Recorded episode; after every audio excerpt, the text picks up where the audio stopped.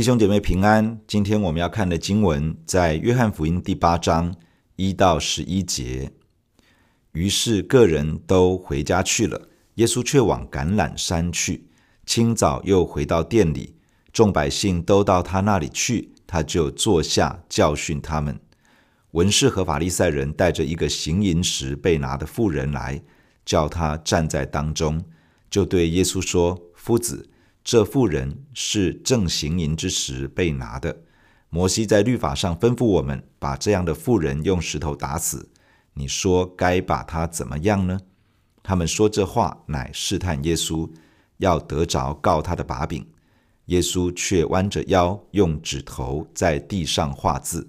他们还是不住地问他，耶稣就直起腰来对他们说：“你们中间谁是没有罪的，谁就可以先拿石头打他。”于是又弯着腰，用指头在地上画字。他们听见这话，就从老到少，一个一个的都出去了，只剩下耶稣一人，还有那妇人仍然站在当中。耶稣就直起腰来对他说：“妇人，那些人在哪里呢？没有人定你的罪吗？”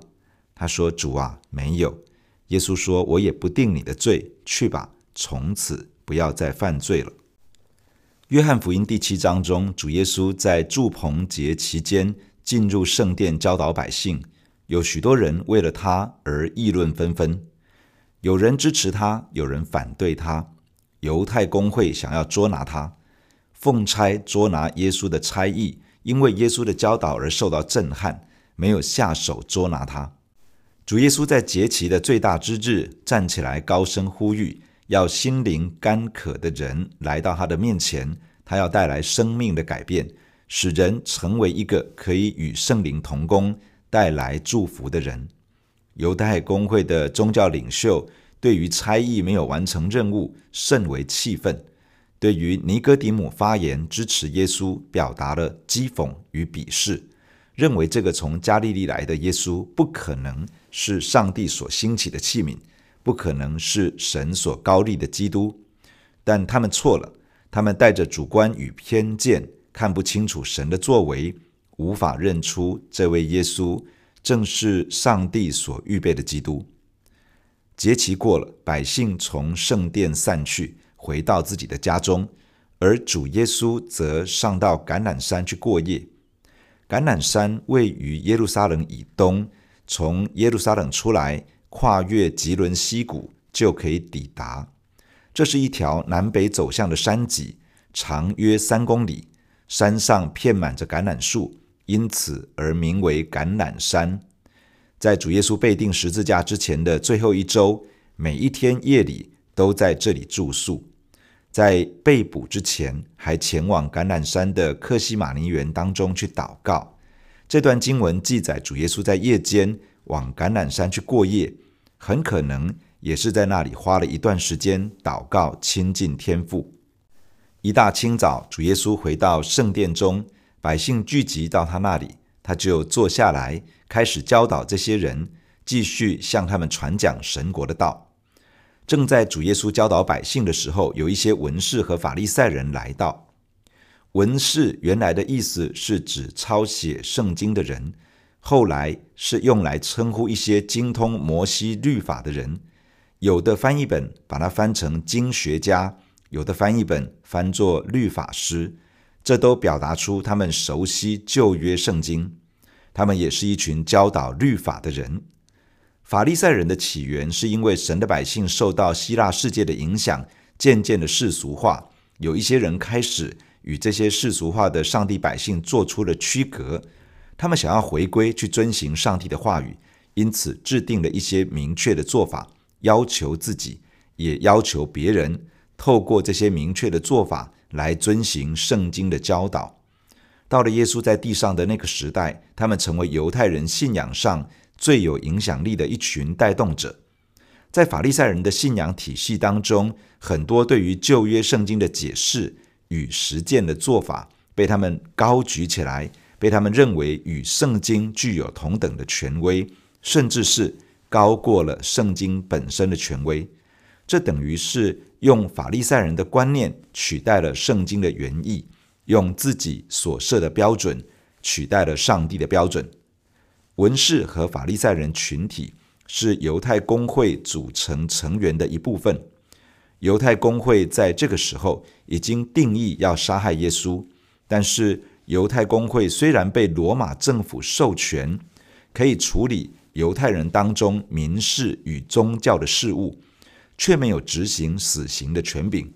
因此，他们需要想一些方式，把耶稣交给罗马巡抚去执行死刑。好达成他们除掉耶稣的目的。今天这段经文应该就是犹太公会设了一个计谋，想要陷害耶稣，交由文士和法利赛人去执行。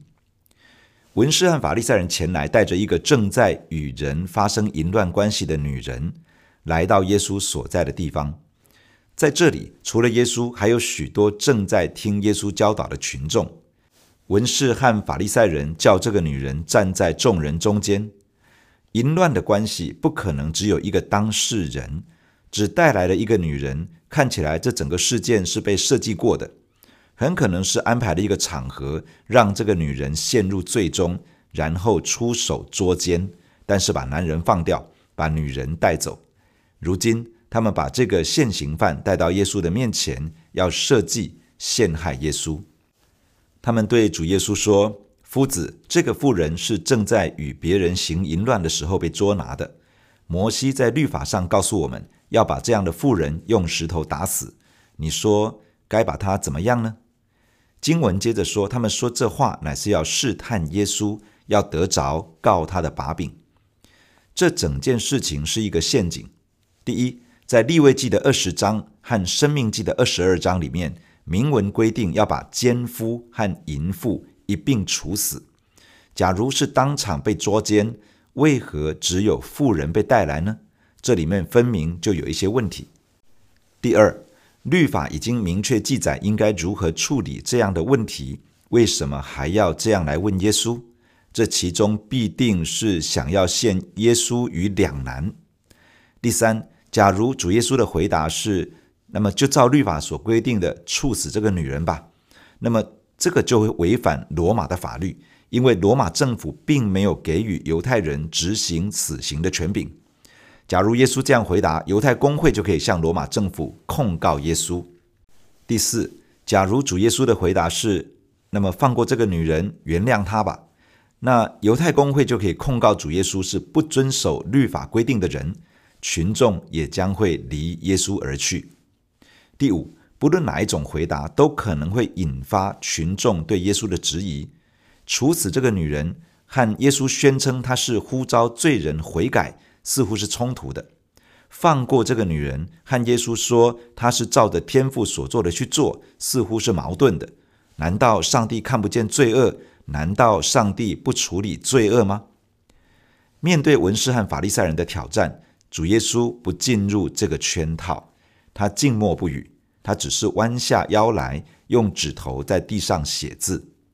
主耶稣在地上写些什么？圣经没有明说，有可能是写下十诫的内容，而十诫的内容是提醒以色列人不要犯下的罪恶；也有可能只是单纯的不要回应这些人的恶意，而在地上随便写些什么。透过这样的过程，让文士和法利赛人的急躁与恶意可以显露出来。果然，这些前来挑战的人真的是沉不住气。他们不停地问，要催逼耶稣说话。只见主耶稣把头抬起来，把腰直起来，开始对他们说话。主耶稣说：“你们当中哪一个人是没有罪的，谁就可以先拿石头打这个女人。”依照《生命记》十七章的规定，用石头打死犯罪的人时，见证人要第一个下手拿石头打。这个被定为死刑的人。然而，律法的精神其实不是要除灭犯罪的人，而是要人深刻的知道，人没有力量完全遵守律法的要求，无法凭借自己的力量来满足上帝圣洁与公义的标准，因而知道说，人是要转向神，寻求上帝的救恩。这些熟悉旧约圣经的宗教领袖，并不了解上帝的心，以及神赐下律法的真正目的。他们设了一个局，利用这个女人生命中的弱点与错误，想要来攻击耶稣。然而，主耶稣向众人发出的问题，如同一把两刃的利剑一般，刺进到人的内心深处。谁是没有罪的？谁敢说自己是完全没有罪的呢？从亚当夏娃犯罪远离神开始，罪恶的权势就进到每一个人的生命中。亚当的后代子孙就因着始祖的罪，从在母腹的时候就已经受到了罪恶权势的影响。即便一个人生下来还没有犯过任何一个罪行，犯罪的倾向却已经深深刻印在人性的深处。在人从小到大的成长过程中，自我中心的生命形态一直影响着人面对大大小小的事情时所做的决定。以及所采取的行动，人可能没有违反法律的规定，但不一定符合道德的期待。人也许尽力达到了道德的期待，却不一定满足上帝圣洁公义的标准。而没有达到上帝的标准，其实就是圣经所说的罪。人也许在外在行为面上努力有一个好的表现，但在内心的深处，却不一定永远都是良善正直的。而罪所指的，并不单是外在的行为，也包含了内在的思想、动机、态度等等。人也许避开了一些不该做的事情，但人对于已经知道该做的事，却又不一定真的去做。而圣经中谈到罪的时候，并不只是指做了不该做的事情，连知道行善而不去行，这也是罪。所以，到底，有谁是没有犯过罪的呢？有谁敢说自己是完全洁净的呢？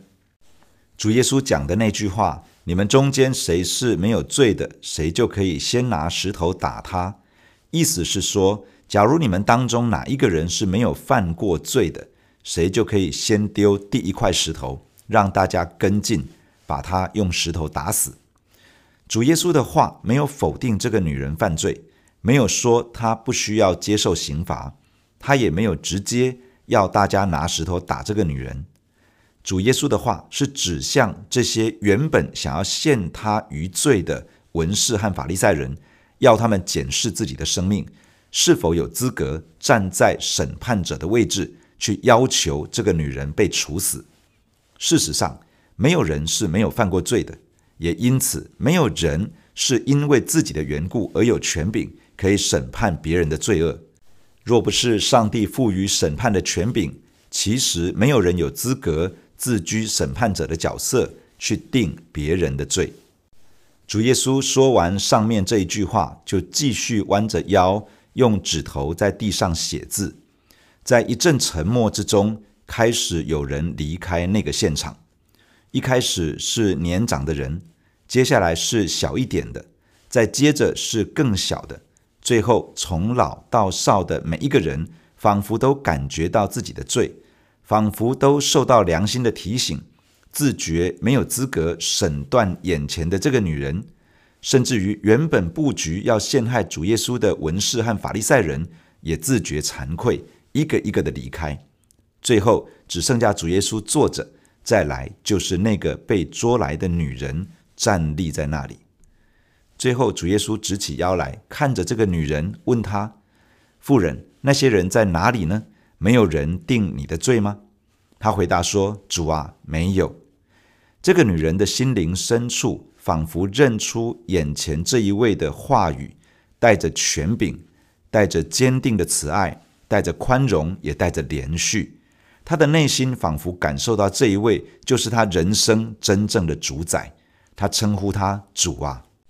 没有一个人定他的罪，这不是因为他没有犯罪，而是因为那些把他捉来的人以及那些旁观的人都发现自己没有资格定他的罪，而纷纷离开。没有人够格定他的罪，并且拿起石头来打他，但是他仍旧是一个罪人。如今他站在那位真正有资格与权柄可以审判他的主面前，这位真正的审判者对他说。我也不定你的罪，去吧，从此不要再犯罪了。这句话意味着：第一，我有权柄定你的罪，但是我不定你的罪。这意思是我饶恕你，你的罪被赦免了。在约翰福音第三章这样说：因为神差他的儿子降世，不是要定世人的罪，乃是要叫世人因他得救。主耶稣是真正有权柄审判罪人的主，但是他乐意饶恕、赦免人的罪，让人有一个重新开始的机会。第二，去吧，不要停留在罪疚感的控告之下，告别过去，重新开始吧。主耶稣预备了赦罪的恩典，领受了这份恩典之后，就不要停留在自责之中，也不要接受控告，把这一切都放下来。倚靠着上帝的恩典，勇敢地往前进，去面对新的人生。第三，从此不要再犯罪了。这意思是不要继续活在罪中，不要再习惯性的犯罪，不要再与罪恶为伍，不要再和罪恶妥协了。上帝给我们第二次的机会，不是要我们滚回罪中，而是要让我们倚靠他，过一个不一样的人生。在基督里，就是新造的人，有新的生命，就是永生的生命，在我们的里面。这个新生命让我们可以倚靠着上帝加添力量，胜过罪恶的引诱与试探。这不表示我们从此不会再犯罪，我们有可能一时软弱跌倒而得罪神。但是，一个有永生生命的人不会对罪无感，反而会渴望脱离罪恶的辖制，倚靠上帝的恩典。过一个属神的生活，弟兄姐妹，让我们一起在神的面前来祷告。主耶稣，我们感谢你透过今天的经文来对我们说话。亲爱的耶稣，你是那位圣洁无瑕疵的上帝儿子。谢谢你，你是那位真正有权柄审判罪恶、真正有权柄审判罪人的主。但是主，谢谢你，你预备了赦罪的恩典。你来到这个世界上，不是为了定人的罪，乃是为了让人因着你而能够得救。谢谢主，当我们在你的面前，主啊，我们必须承认，我们是一个罪人，在我们的身上一无可夸，我们没有办法拯救自己，我们靠着自己，只不过是一个在罪恶里面打滚的人而已。主啊，我们在你的面前承认我们的罪，承认我们的软弱与无能。亲爱的主，我们需要你赦罪的恩典临到我们的身上。主，我们感谢你，当我们承认自己的罪，你就赦免我们的罪，而且你就洗净我们的不义。你这位真正有权柄定我们罪的上帝，你却乐意赦免我们，让我们有一个新的开始。谢谢主，你恩待我们，让我们可以不再停留在罪疚感的控告之下，让我们可以告别过去。可以重新来过，主啊，求你加添一个勇敢的心在我们的里面。我们承认，有的时候我们被过去所犯的错误所引发的那种罪恶感、罪疚感，在我们的里面控告。有的时候，我们看到某些情境，听到某些的指控，我们的心也重新被抓住，落在那个控告跟罪疚之中。主啊，你已经赦免我们。因此，帮助我们也能够放过自己，帮助我们能够勇敢地站立起来，站在你已经称我们为义的这个基础之上，勇敢地往前进。奉主耶稣的名，祝福每一个弟兄姐妹能够脱离一切罪恶感的控告辖制，而能够进入到称义的恩典之中。让我们的心因着你而可以恢复力量，因为你呼召我们从那一切罪恶的辖制。捆绑之中走出来，开始一个新的人生。主啊，你也赐恩在我们的身上，祝福我们每一个弟兄姐妹，在领受赦罪的恩典之后，能够开始跟随你，活出一个圣洁的人生。主，我们承认有时候我们仍旧会软弱犯错，但是主，谢谢你，你有赦罪之恩。主帮助我们能够警醒地回到你的面前，领受赦罪的恩典，并且倚靠着你的恩典。过一个属神的生活，赐福在你的儿女每一个神的百姓的身上。谢谢你听我们的祷告，感谢你奉耶稣基督的名，阿门。假如你喜欢我们的分享，欢迎订阅并关注这个频道。假如你从今天的分享中得到帮助，欢迎你分享给更多的人。愿上帝赐福给你。阿门。